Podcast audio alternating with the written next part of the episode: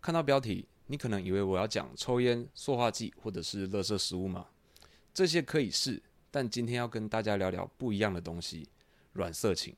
我想，社群媒体成为主流这件事情已经是毋庸置疑。你无时无刻都会收到通知，即使你不用自己 follow，也会有无限的资讯塞到你的眼前。举凡娱乐、八卦、政治、网红等等的东西，都可以直接出现的，并且塞到你眼前。这些东西对大脑来说是非常刺激的事情，你会有无限的乐趣塞到你的眼前。如果你不喜欢，你就往下找，一定会找到一个新的给你。这些无限的刺激会一直推到你眼前。会不断的促使你分泌多巴胺，促使你继续找到看下一个新的东西，所以你只会找到越来越多，并且越不满足的去获得这些新的资讯。而我作为一位男性的网络使用者，多亏演算法，最容易推到我眼前的，无非是最刺激、最性感、最火辣的照片或者是影片。我想男生多少都知道。而身为男性的使用者，我们有更大的问题要面对：软色情。软色情指的不是色情片。而是提供了接近踩在色情边缘的相关产物，而这些产物的受众多半也是男生，比如一些网红、直播主、线上约会、量产恋爱感的东西，或是未来可能会出现的 AI 女友。比起大家熟知的那一种遥不可及的明星，你是有机会与他们互动的，可能是回你的讯息，或者是留言等等的。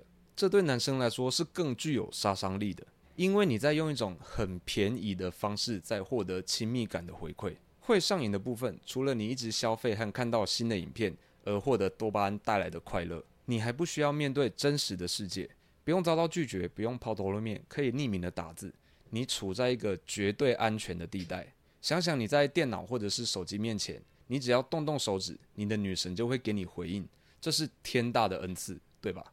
我想先分享这里面可能潜藏的危机。首先，你没有办法在真实的世界得到回馈。你就没有机会去修正你的错误。那你可以说，对方也是真的人啊，他只是在网络的另外一头，怎么又不真实呢？这中间最大的问题就是角色。你处在一个粉丝的位置，但在真实世界里，你有办法处处当别人的粉丝吗？当你在现实遇到越来越多的挫折，你就会想回到温柔乡，那你就会离现实越来越远。其次，你在消耗自己的关注，造成上瘾后，你会不断的需要这种精神粮食。因为获得的方式太简单了，而给的人也很轻松。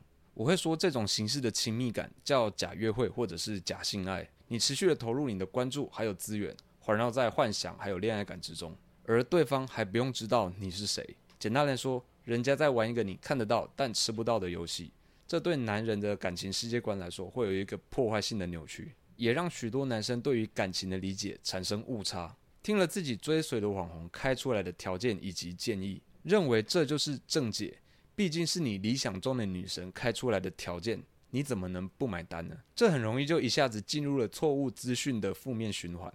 另外，说到理想，就不免的要再提到真命天女症，这也是软色情带来的一大危害。上瘾的人会在这些群体中找出一个最理想对象的模板，比如谁谁谁很有恋爱感，叉叉叉型的女生很适合当女友。最终认定有这些特质的人就是你的理想型。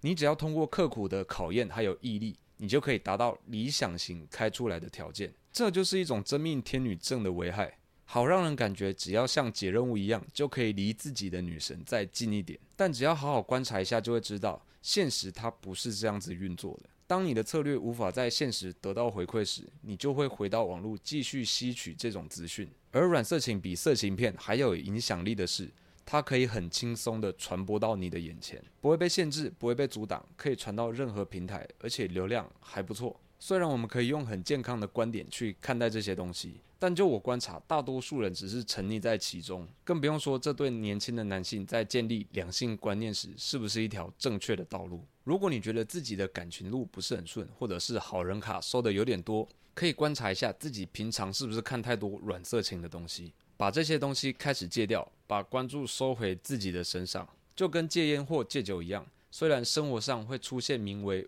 无聊的戒断症状，但先让自己习惯没有软色情的环境，相信我，你会慢慢找到可以关注自己的契机。说不定戒掉之后，你的感情问题就会茅塞顿开，一下子就全解了。